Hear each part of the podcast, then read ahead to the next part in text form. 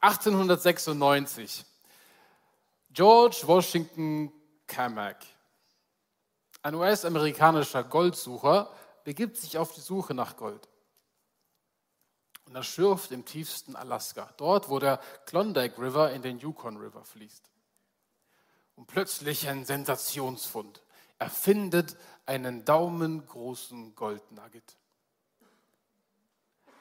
Doch die Gegend ist so abgelegen, dass die Botschaft erst elf Monate später in die Zivilisation gelangt. Und auf einmal in den Nachrichten wird berichtet, Gold gefunden am Klondike River.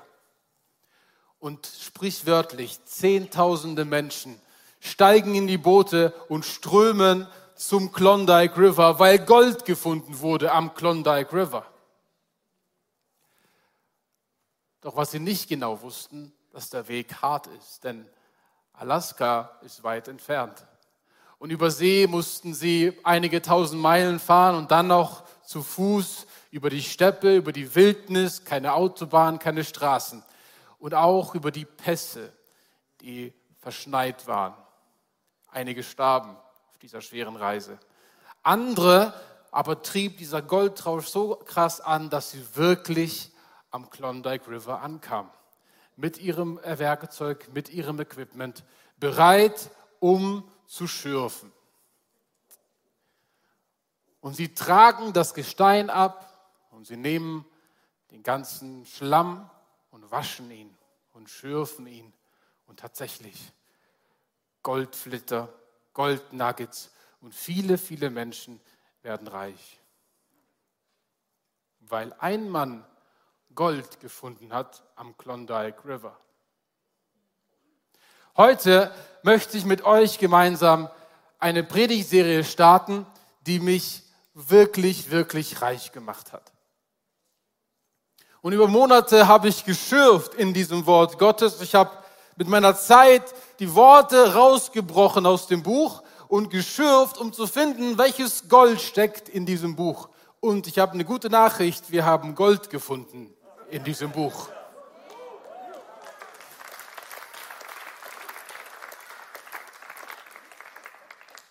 Und dann habe ich versucht, jemand anzustecken. Zuerst meine Frau. Und dann hat sie auch einen Goldrausch bekommen und sagt, komm, wir müssen noch mehr anstecken, wir müssen Kleingruppe machen. Ja, komm, machen Kleingruppe. Jetzt habe ich acht Leute in meiner Kleingruppe und jede Woche schürfen wir Gold und finden da Gold in diesem Buch. Und heute ist mein Ziel, auch in euch einen Goldrausch hervorzuholen, der zumindest vier Wochen andauert, solange die Predigtserie geht. Und wenn ihr dann reich geworden seid, dann versteht ihr, wie arm ihr seid, weil noch weitere 52 Bücher auf euch warten. Aber Gottes Wort ist unerschöpflich. Und glaub mir, dein, dein Leben auf dieser Welt reicht nicht aus, um all das Gold herauszuholen. Tatsächlich haben die ganze Menschheitsgeschichte versucht, das zu tun und keiner hat es geschafft. Aber was Gott dir gibt, das ist das, was du wirklich brauchst. Sind wir bereit? Wenn ihr eure Bibeln da habt, schlagt gerne das Buch Daniel auf. In meiner Bibel ist das Seite 911.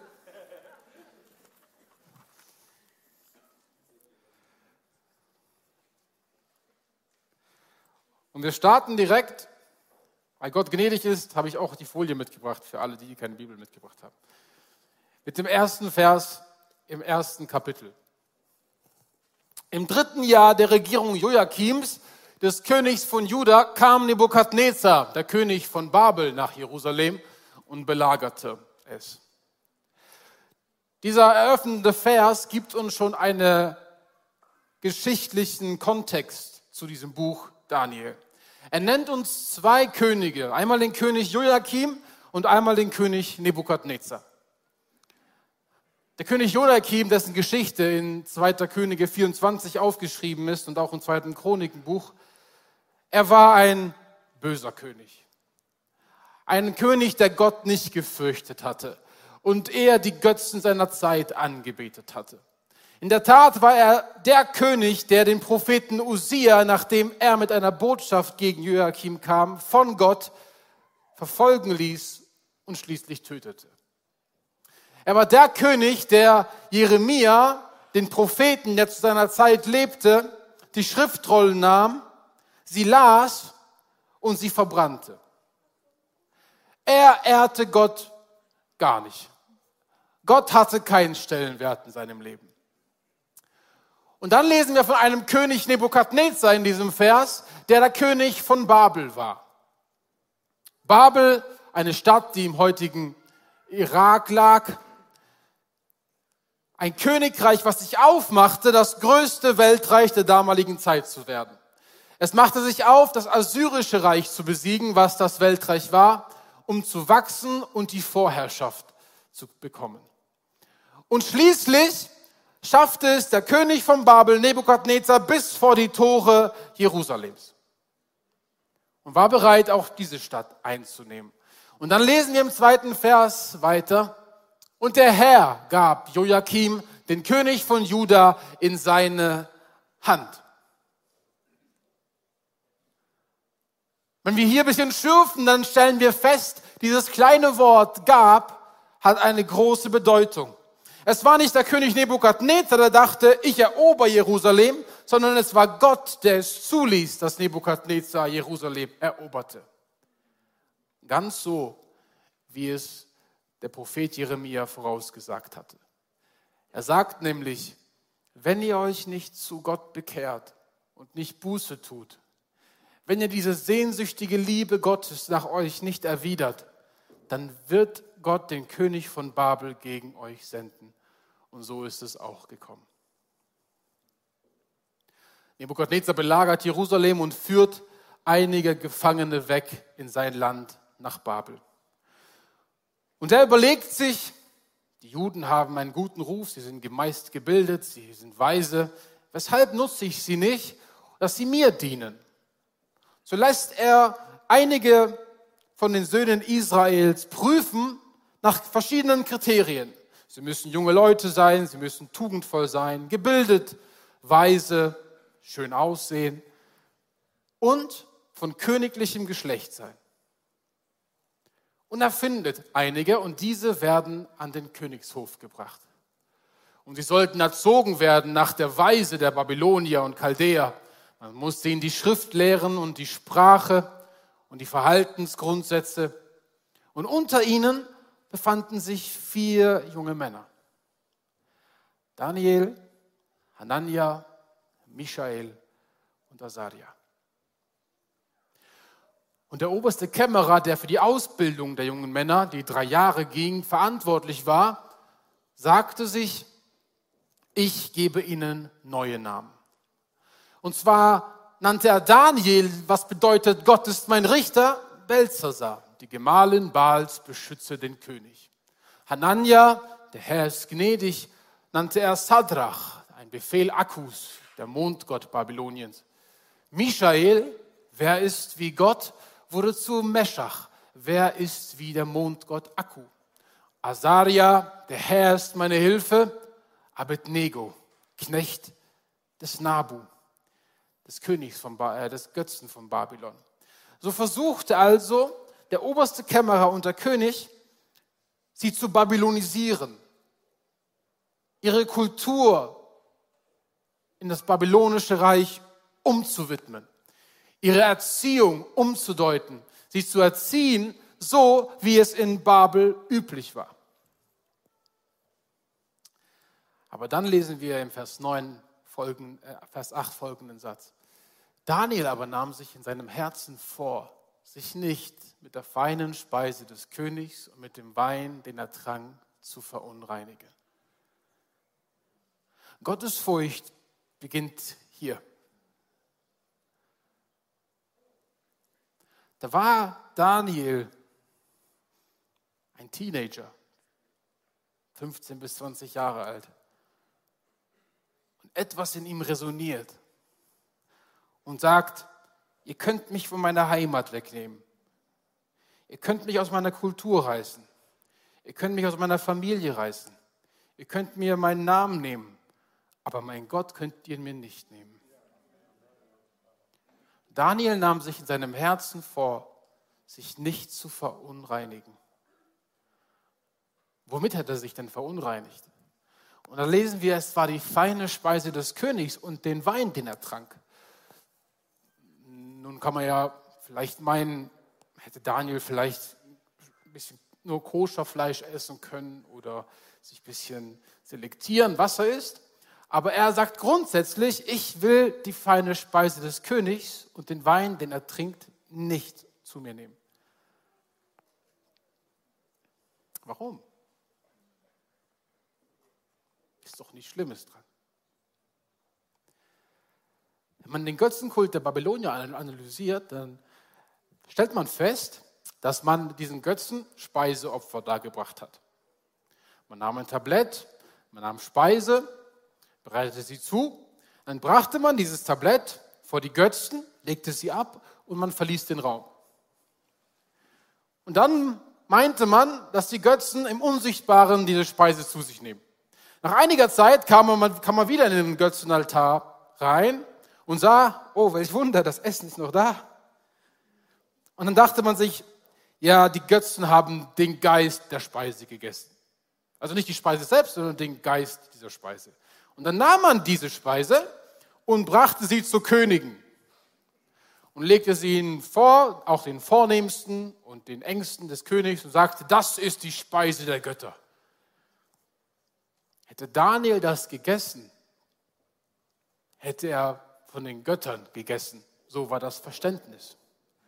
Und weil die Könige der damaligen Zeit diese Speise zu sich nehmen, würden sie weise werden und Göttern gleich.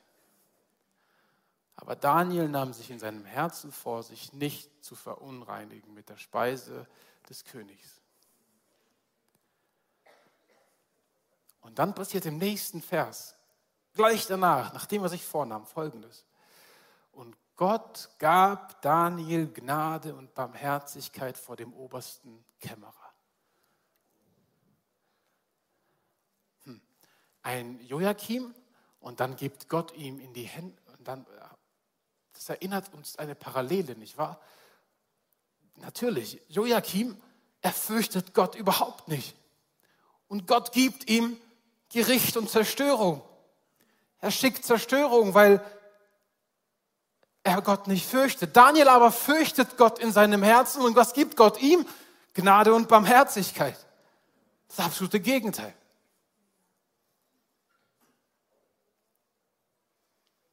Und dann wird mir klar, dass es lohnt sich, Gott zu lieben. Es lohnt sich, auf der Seite Gottes zu stehen und sich nicht zu verunreinigen mit den Dingen dieser Welt, sondern Gott zu fürchten.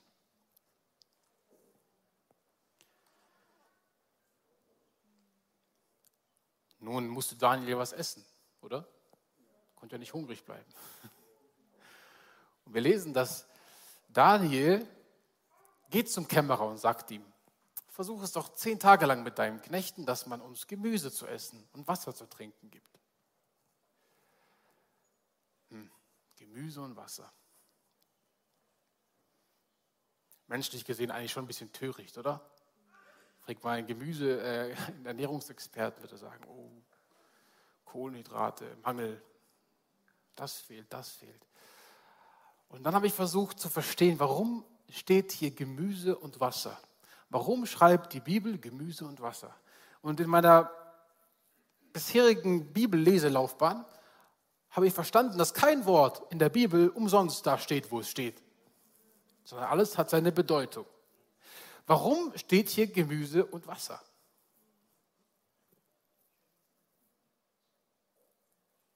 Und dann habe ich geguckt in diesem Wort Gemüse im Hebräischen und ich stelle fest, dass der Wortstamm von dem hebräischen Gemüse auf Same zurückzuführen ist.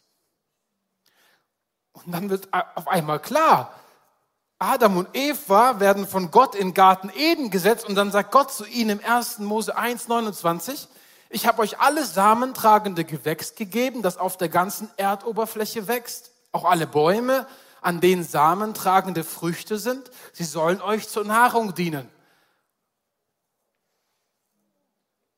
Daniel sagt, ich will Gottes Nahrung haben.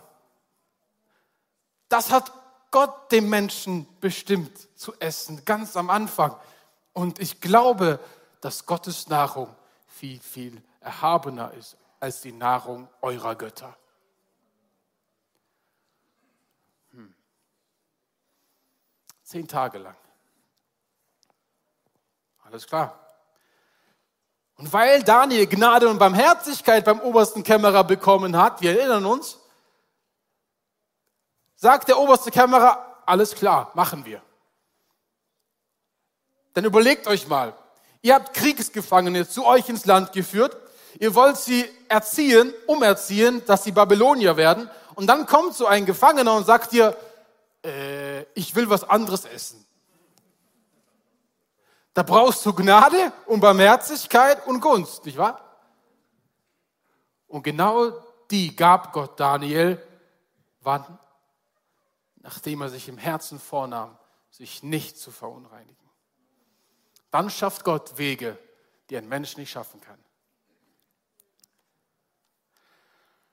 Und nach zehn Tagen bewertet dieser oberste Kämmerer Daniel, Hanania und Azaria und sagt, nach den zehn Tagen sah man, dass sie besser aussahen und wohlgenährter waren als alle jungen Männer, die von der feinen Speise des Königs aßen. Nun,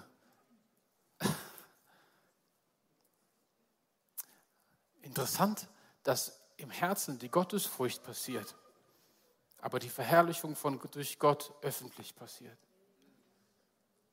Es steht ja nicht geschrieben, Daniel sah sich im Spiegel an und dachte sich so, hm,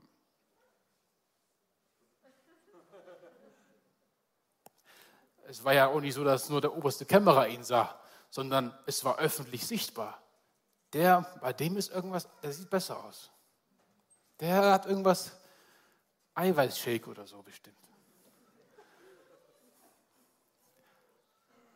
Es war öffentlich sichtbar.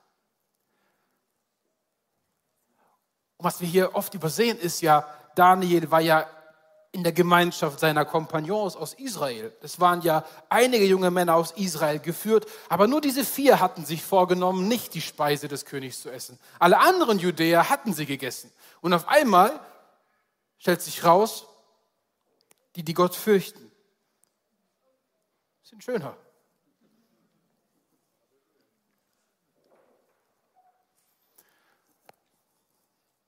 Hm. Dachte ich mir, wow, also es gibt einen Unterschied hier in der Gemeinde zwischen denen, die wirklich Gott nachfolgen mit ganzem Herzen oder vielleicht denen, die nur in Sonntags in die Kirche gehen. Autsch.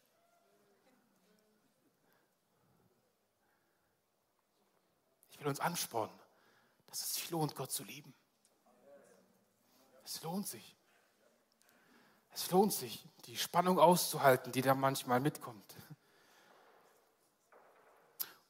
Aber dann werden diese vier und auch die anderen Juden vor den König geführt und der König hört sie. Er redet mit Daniel, Hanania, Michael und Azaria und auch mit den anderen Weisen in seinem Land. Und auf einmal gibt Gott diesen jungen Männern Kenntnis, Verständnis für alle Schrift und Weisheit. Daniel aber macht er verständig in allen Gesichten und in allen Schriften.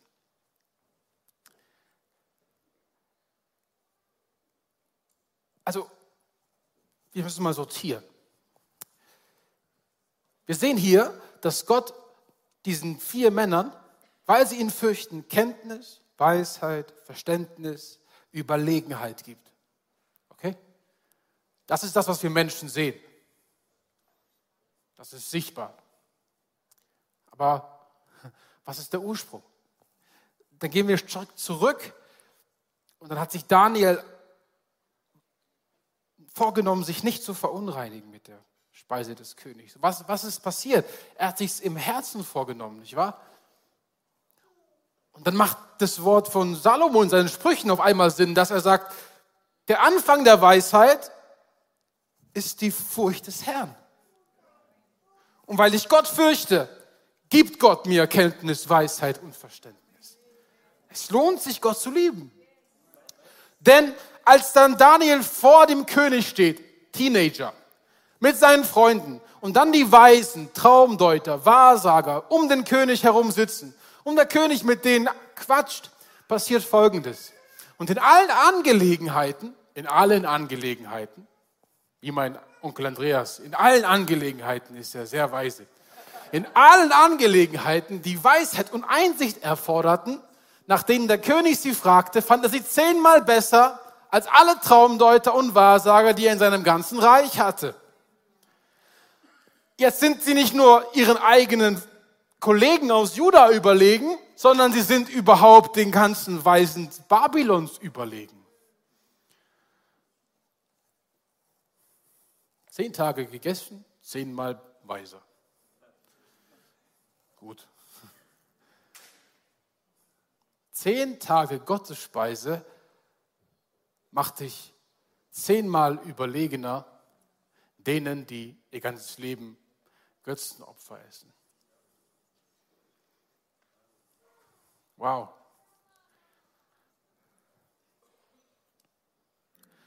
Und noch einmal, der Startpunkt war Ehrfurcht im Herzen, nicht wahr? Der einzige Satz, ich will mich nicht verunreinigen mit der Speise des Königs. Ich will, was Gott für mich will. Wenn wir also dieses, diesen ersten, dieses erste Kapitel nochmal neu analysieren, dann hat uns Daniel, der das Buch auch geschrieben hat übrigens, eine Struktur in diesem Buch hinterlassen, die uns darauf hinweist, was ist das Besondere und was ist der wichtigste Punkt, was ist der Goldnugget in diesem Kapitel. Und diese Struktur habe ich versucht ein bisschen aufzuzeichnen. Also ganz am Anfang sind die Babylonier überlegen. Es gibt der König Nebukadnezar, der kommt nach Jerusalem, belagert es, er führt Gefangene weg. Und dann versucht er, den Gefangenen ihre Kultur aufzuzwingen, ihre Speise zu geben. Er versucht ihnen das zu rauben, was sie mitbekommen haben von Kindheit an.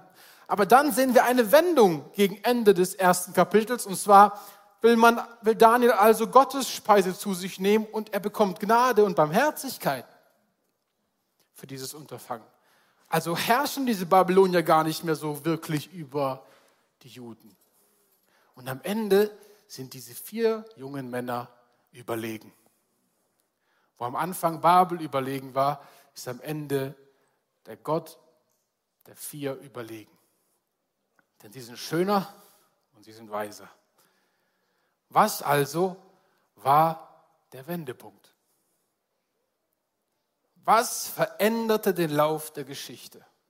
Was nahm dem Bösen die Macht über sie? Es war einfach der Tatsache geschuldet, dass Daniel sich im Herzen vornahm, Gott zu fürchten. Es war Gottesfurcht, die den Wendepunkt in deinem Leben ausmacht, die dich vom Verlierer zum Sieger macht. Es ist die Furcht Gottes.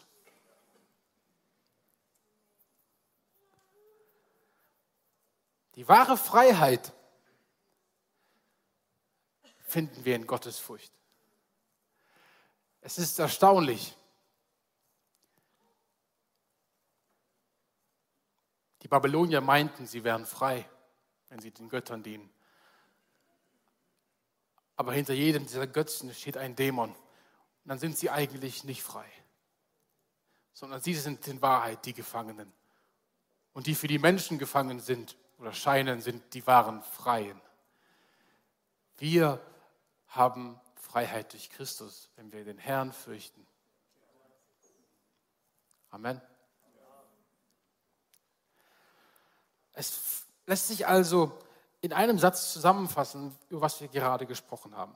Und zwar Daniel, Hanania, Michael und Azaria waren in, aber nicht von Babylon. Sie waren in Babylon, aber sie waren nicht von Babylon.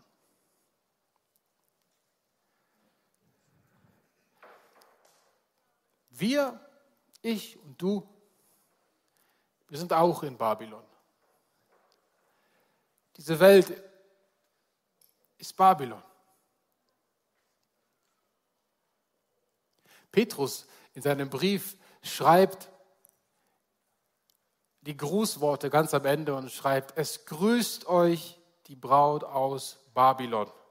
Er war nicht wirklich in Babylon, aber er war in dem damaligen Rom. Eigentlich das Zentrum des Götzenkults der damaligen Zeit. Und wir leben auch in dieser Welt, die versucht, uns ihre Werte überzustülpen. Die versucht, deinen Namen zu verändern. Die versucht, deinen Charakter so zu formen, dass du da reinpasst. Aber Jesus Christus selbst, als er im Garten Gethsemane kniet, betet ein Gebet. Und Johannes schreibt es auf im 17. Kapitel. Und er sagt, die meinen, also die Jünger, sie sind in dieser Welt, aber sie sind nicht von dieser Welt. Jesus sagt, wir sind in der Welt, aber nicht von dieser Welt. Du und ich, wenn wir an Christus glauben, wir sind da drin, aber wir sind nicht von ihnen. Das ist ein Unterschied. Das ist ein Unterschied. Und dann analysieren wir das Buch Daniel, das erste Kapitel, und wir lesen dreimal diese Aufzählung: Daniel, Hanania, Michael, Azaria. Daniel, Hanania, Michael, Azaria. Daniel, Hanania, Michael, Azaria. Wenn man Deutschunterricht hat, dann wird einem gelehrt, möglichst wenig Wiederholungsformen bitte. Variation reinbringen. Wer kennt's? Bibel ist anders. Wiederholung heißt wichtig. Ich habe was zu sagen. Also wieso dreimal diese Listung der, ihrer Namen? Ihr könnt ja schreiben, Daniel und seine Gefährten, wie er es in Kapitel 2 macht. Oder die vier Juden, die Gottesfürchtigen, die vier.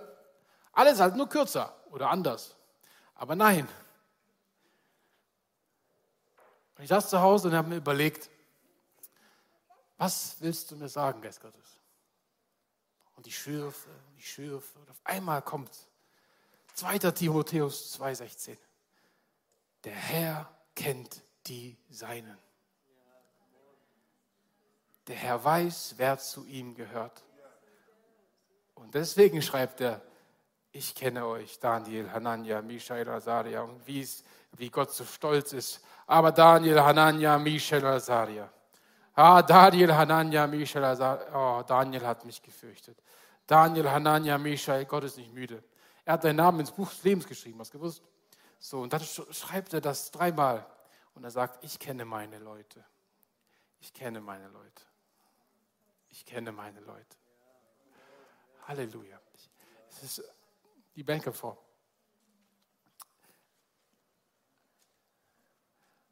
Zweiter Chronik 16, Vers 9. Die Augen des Herrn. Die Augen des Herrn. Und Gott sieht anders wie wir, nicht wahr? Die Augen des Herrn.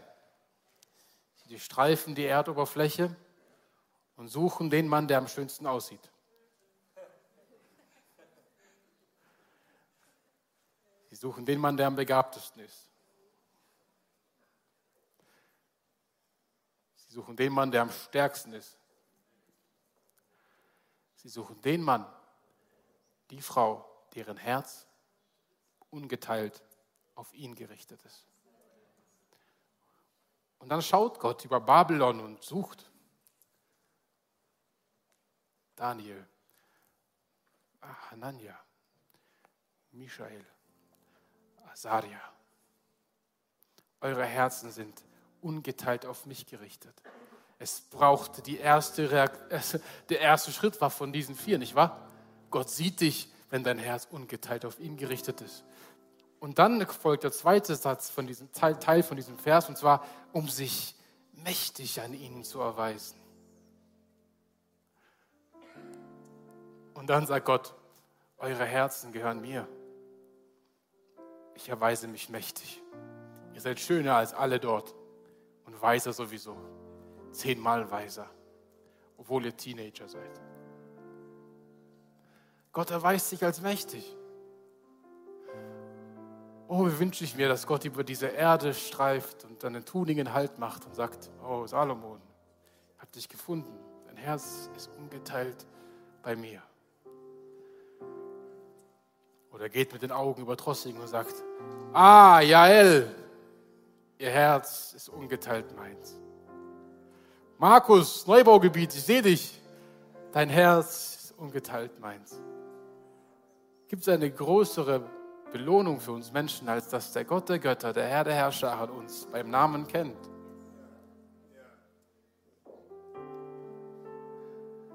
Wenn von den anderen gesprochen wurde, die Gott nicht fürchteten, dann heißen sie Söhne Israels. oder Traumdeuter oder Wahrsager. Aber der Herr kennt die Seinen. Er kennt die zu ihm gehören.